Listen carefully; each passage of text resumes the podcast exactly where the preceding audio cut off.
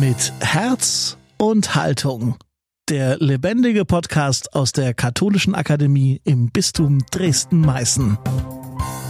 Der Papst will alle ansprechen. Wenn man das nur auf Fingerzeigen reduziert, dann verpasst man die Message dieses Papstes, dieser Enzyklika. Wir Gläubigen sollen bei uns selber anfangen. Wir sollen schauen, was können wir tun? Wo ist unser gesellschaftliches, politisches Engagement? Das sagt Journalist, Vatikankenner und Jesuitenpater Bernd Hagenkort über Fratelli Tutti, die neue Enzyklika von Papst Franziskus. Die nagelneue Enzyklika und die exklusiven ersten Einschätzungen von Pater Bernd Hagenkort sind heute das Thema hier bei Mit Herz und Haltung. Herzlich willkommen im Podcast der Katholischen Akademie im Bistum Dresden-Meißen. Ich bin Daniel Heinze. Am Samstag, am 3. Oktober, war es soweit. Papst Franziskus unterzeichnet in Assisi seine neue Enzyklika Fratelli Tutti. Und schon beim Namen geht's los. Fratelli Tutti, mal wieder ein Zitat des Namenspatrons von Franziskus, also vom heiligen Franz von Assisi. Heißt das nun wir Brüder alle oder vielleicht doch wir Geschwister alle? Und natürlich sind auch alle auf den Inhalt des Schreibens gespannt. Zu erwarten ist bei der neuen Enzyklika eine Stellungnahme des Papstes aus christlicher Perspektive zu den globalen Herausforderungen seit der Corona-Krise. Und es geht um solche Schlagworte wie Solidarität, Neuvertiefung des Glaubens und globale Gerechtigkeit.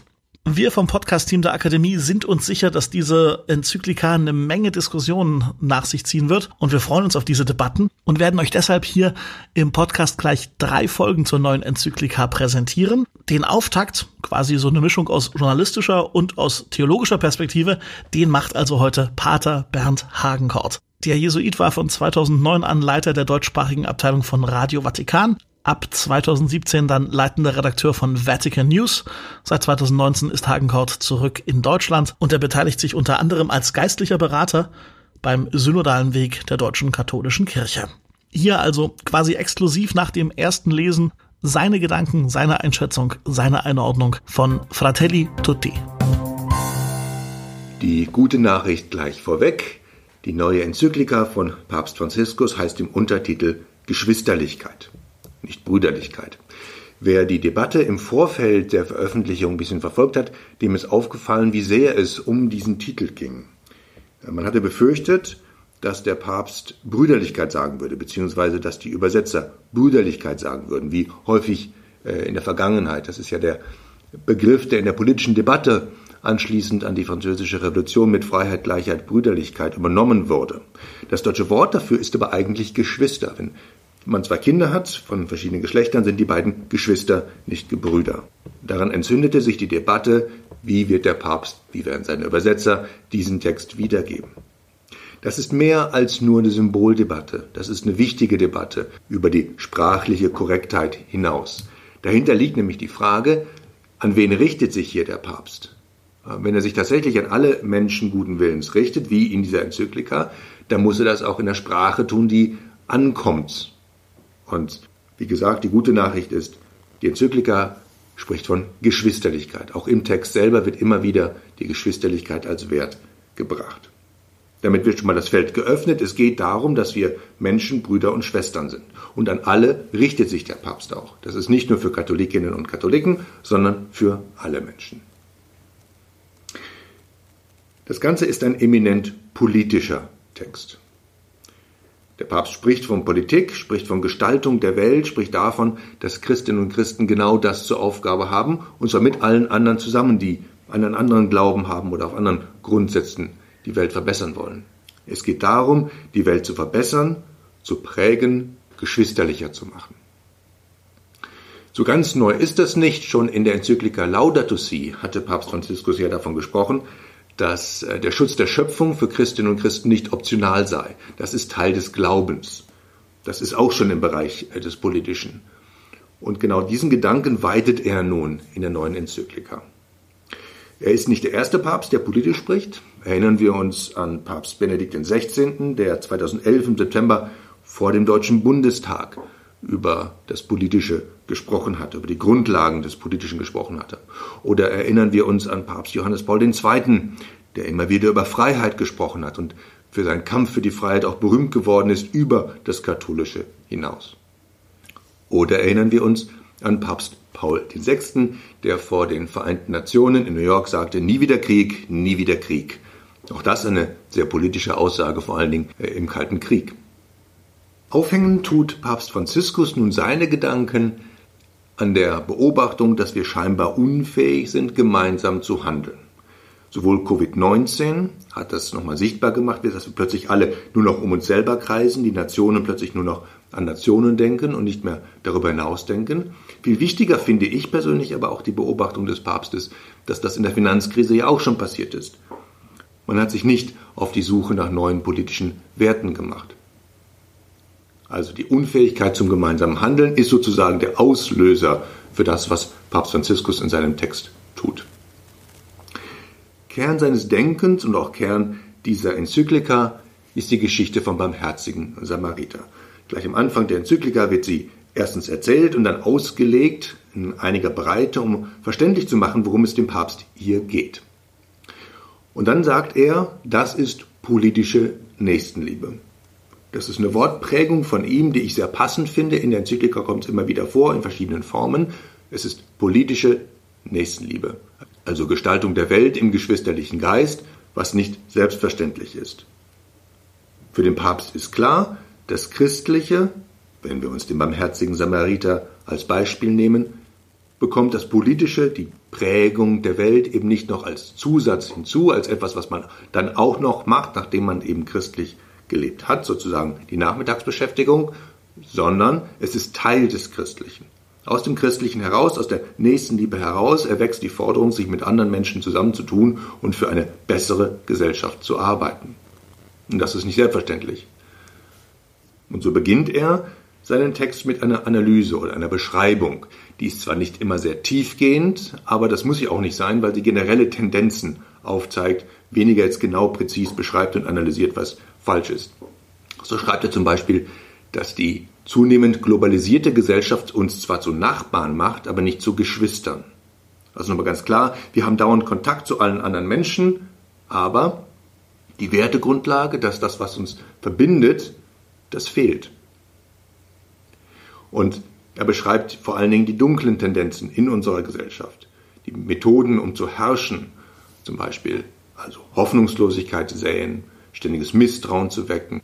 Er spricht auch über etwa digitale Welten, also über das Internet und die Art und Weise, wie Kommunikation dort organisiert wird und sagt klar, es ist eben nicht so, dass das Internet jetzt einfach frei sei, sondern auch das Internet hat ja gewisse Interessen und spielt den großen Mächtigen, also den Konzernen, äh, in die Hände. Er spricht über die Quellen von Macht, die Ausübung von Macht und Herrschaft und davon, was die dunklen Seiten der Gesellschaft sind, die das hervorbringt. Und dagegen setzt der Papst seine politische Nächstenliebe. Ich zitiere, an erster Stelle steht die Liebe. Was nie aufs Spiel gesetzt werden darf, ist die Liebe. Die größte Gefahr besteht darin, nicht zu lieben. Ende des Zitats. Und das ist eben keine fromme Predigt, sondern politisches Sprechen. Und das ist neu in unserer Welt. Wir sind ja eigentlich nicht gewohnt, im politischen Zusammenhang von Liebe zu sprechen. Das ist irgendwie was Privates. Nein, das ist nichts Privates, sagt der Papst. Daraus wächst Engagement für die Welt. In der Enzyklika spricht er über Werte. Er spricht über Identitätspolitik, über Migration. Wobei das interessant ist, das Thema Migration ist für Papst Franziskus sehr, sehr wichtig. In der Enzyklika aber ist sie nicht dominant. Es kommt vor, es kommt deutlich vor, aber es ist nicht wirklich das große Thema der Enzyklika. Eine kleine interessante Nebenbemerkung vielleicht. Der Papst spricht auch über Demagogie. Er zieht diesen Begriff, den Begriff Populismus vor. Er möchte irgendwie das, den Begriff Volk retten, weil er aussagen will, dass Gesellschaft mehr ist als die bloße Summe von Individuen. Dafür braucht er den Begriff des Volkes Populismus klingt dann ja immer so ein bisschen als eine Abwertung, vor allen Dingen in romanischen Sprachen. Ähm, Im Deutschen ist weniger, aber er ist ganz klar, er zieht den Begriff Demagogie vor, die Verführung der Menschen, indem man an äh, Bedürfnisse appelliert und Angst macht. Er spricht vom Markt. Der löst keine Probleme, äh, wird immer wieder gebetsmühlenartig, wie der Papst sagt, als Lösung vorgebracht, aber hat nichts gebracht. Siehe nochmal Finanzkrise. Also das immer wieder Aufrufen, der Markt wird schon richten, wir müssen uns nach dem Markt und nach der Wirtschaft richten, hat uns nichts gebracht. Ich zitiere den Papst, die Zerbrechlichkeit der weltweiten Systeme angesichts der Pandemie hat gezeigt, dass nicht alles durch den freien Markt gelöst werden kann und dass über die Rehabilitierung einer gesunden Politik hinaus, die nicht dem Diktat der Finanzwelt unterworfen ist, wir die Menschenwürde wieder in den Mittelpunkt stellen müssen. Also das ist seine Antwort auf die Marktpolitik. Es geht um Menschenwürde, um Werte. Und er spricht neben all dem, neben Werten und Identitätspolitik, Migration, Demagogie, eben auch über Politik her, über die Menschen dahinter, über die, die das machen. Politische Größe sei, wenn man in schwierigen Momenten nach bedeutenden Grundsätzen handelt und dabei an das langfristige Gemeinwohl denkt. Das ist für ihn die Grundlage des Handelns eines guten Politikers. Und nur eine gesunde Politik, die auf Menschenwürde aufbaut, die ans Gemeinwohl denkt, kann bei der Verbesserung der Welt die Führungsrolle übernehmen. Die Liebe, und hier kommt er wieder an seinen Kerngedanken zurück, die Liebe ist das Herzstück jedes gesunden und nicht ausgrenzenden Gesellschaftslebens und das gilt eben auch für Politiker. Der Papst spricht über Konsens und grenzt hingegen eine falsche Toleranz ab, die alles irgendwie gelten lässt. Toleranz, so verstanden, falsch verstanden, also alles irgendwie gelten lassen, ist gefährlich, weil sie den Mächtigen in die Hand spielt, weil sie die Macht nicht kritisiert. Genuine, am Menschsein abgeleitete Werte, wie die eben die Geschwisterlichkeit, sind fähig zu kritisieren. Sie lassen Respekt zu, sie lassen die Anerkennung anderer Überzeugungen, anderen Glaubens zu, aber sie kritisieren eben auch die Quellen der Macht oder das Ausüben von Macht, weil es einen Wert gibt, auf dem das alles aufbaut. Genuine, am Menschsein abgeleitete Werte wie eben die Geschwisterlichkeit. Hier kommt noch etwas hinzu, was im katholischen Raum, im christlichen Raum ähm, in den vergangenen Jahrhunderten immer wieder diskutiert wurde, die Frage des sogenannten Naturrechts. Also eine vom Verstand erfassbare, bleibende Wahrheit.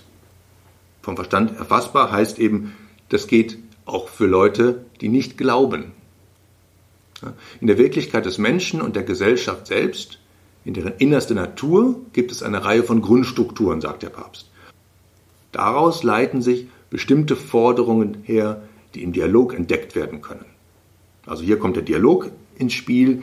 Ich rede nicht einfach nur miteinander, um einen Konsens zu finden, um eine falsche Toleranz zu finden, sondern es geht im Dialog darum, genuine Werte zu entdecken, die wir alle gemeinsam entdecken können, weil sie im Menschsein angelegt sind. Und das nennen wir eben Naturrecht, weil es aus der Natur aus der Natur des Menschen, aus dem Menschsein selbst hervorgeht. Und dann fügt er hinzu, dass das natürlich für Menschen des Glaubens besonders gilt. Für Gläubige ist die menschliche Natur, so der Papst, als die Quelle ethischer Prinzipien von Gott geschaffen. Also Menschlichkeit und die Werte, die politischen Werte, über die er spricht, finden ihren Ursprung in Gott. In der Öffentlichkeit werden Sätze Aufmerksamkeit finden wie der, dass das Recht auf Eigentum nicht absolut sei.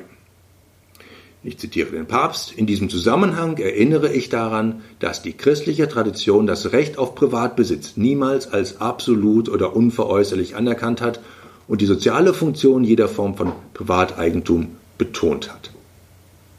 Für uns deutsche Ohren ist das irgendwie normal, weil das auch in unserem Grundgesetz so vorkommt. Privateigentum hat eine soziale Verpflichtung. Aber das ist nicht überall so. Und auch die innerkatholische Debatte, vor allen Dingen, wenn man in andere Länder schaut, in andere Kontinente schaut, ähm, die ist da durchaus gespalten. Hier betont der Papst nochmal sehr deutlich etwas, was schon seit ja, 100 Jahren eigentlich katholische Lehre ist. Privateigentum ist richtig, ist gut und schön, ist nichts Verwerfliches, aber es hat sich unterzuordnen. Es ist nicht absolut. Das wird natürlich vor allen Dingen, ich nehme an, zum Beispiel in den USA sehr viel Debatte auslösen. Aufmerksamkeit finden wird auch sein Aufruf zur Reform der Vereinten Nationen. Äh, ganz konkret. Also er wendet sich auch an die Mächtigen. Und das ist nicht nur Idealismus nach dem Motto, das sage ich, weil heute gerade Sonntag ist, sondern das ist Realismus. Weil wir eben gelernt haben, wenn wir auf die schwierigen Punkte unseres Planeten schauen. Ob das nun zwischen Griechenland oder der Türkei ist, ob das in den Kriegsgebieten Afrikas ist, ob das in Venezuela ist, ob das wo auch immer ist, dass nur das gemeinsame Agieren der Staaten zu Lösungen führt. Nicht das Gegeneinander, nicht das Vereinzelte, sondern ein gemeinsames. Und dazu braucht es eben die Vereinten Nationen und dazu braucht es eben heute eine Reform der Vereinten Nationen. Ganz konkret. Da ist der Papst sehr realistisch. Aufmerksamkeit finden wird vor allem auch die Tatsache, dass diese Enzyklika so kurz, einen Monat vor den Wahlen in den USA stattfindet. Viele von den Sätzen, die kommen, die können wir gar nicht anders verstehen als vor diesem Hintergrund, weil der auch ja dauernd in den, ja tagtäglich in den Zeitungen ist, auf den Titelseiten der Zeitungen ist. Aber das darf eben nicht zum Fingerzeigen führen, nach dem Motto, das ist nur für denjenigen geschrieben oder für diejenigen geschrieben oder auf diese Wahl, auf Donald Trump und all die ganzen Geschichten hingeschrieben. Darum geht es nicht. Der Papst will alle ansprechen. Wenn man das nur auf Fingerzeigen reduziert, dann verpasst man die Message dieses Papstes, dieser Enzyklika. Wir Gläubigen sollen bei uns selber anfangen. Wir sollen schauen, was können wir tun? Wo ist unser gesellschaftliches, politisches Engagement? Nächstenliebe ist politisch. Und wegen dieser Einsicht sollen Gläubige sich mit allen anderen auf diesem Planeten zusammentun. Mit allen, die ebenfalls für das Gemeinwohl arbeiten. Nicht in Sonntagsreden und Aufrufen, nicht aus der Ferne, sondern ganz konkret. Handwerk des Friedens nennt Papst Franziskus das. Und das ist genuine Sache des Glaubens, wie schon beim heiligen Franziskus. In den Worten des Papstes, und damit möchte ich schließen, solange wir die aufrichtige Gottessuche nicht mit unseren ideologischen oder zweckmäßigen Interessen verdunkeln, hilft sie dabei, uns alle als Weggefährten zu begreifen, wirklich als Brüder und Schwestern. Soweit also die ersten Einschätzungen von Pater Bernd Hagenkort zur neuen Papstenzyklika Fratelli Tutti, die er also frisch gelesen und gleich für uns und vor allen Dingen für euch kommentiert und eingeordnet hat. Ich habe es schon eingangs angekündigt, es wird noch zwei weitere Ausgaben unseres Podcasts zur neuen Enzyklika geben. Jeweils aus anderen Perspektiven schauen wir also auf das Schreiben des Papstes. Dazu also mehr in den kommenden Tagen und Wochen hier auf diesem Kanal.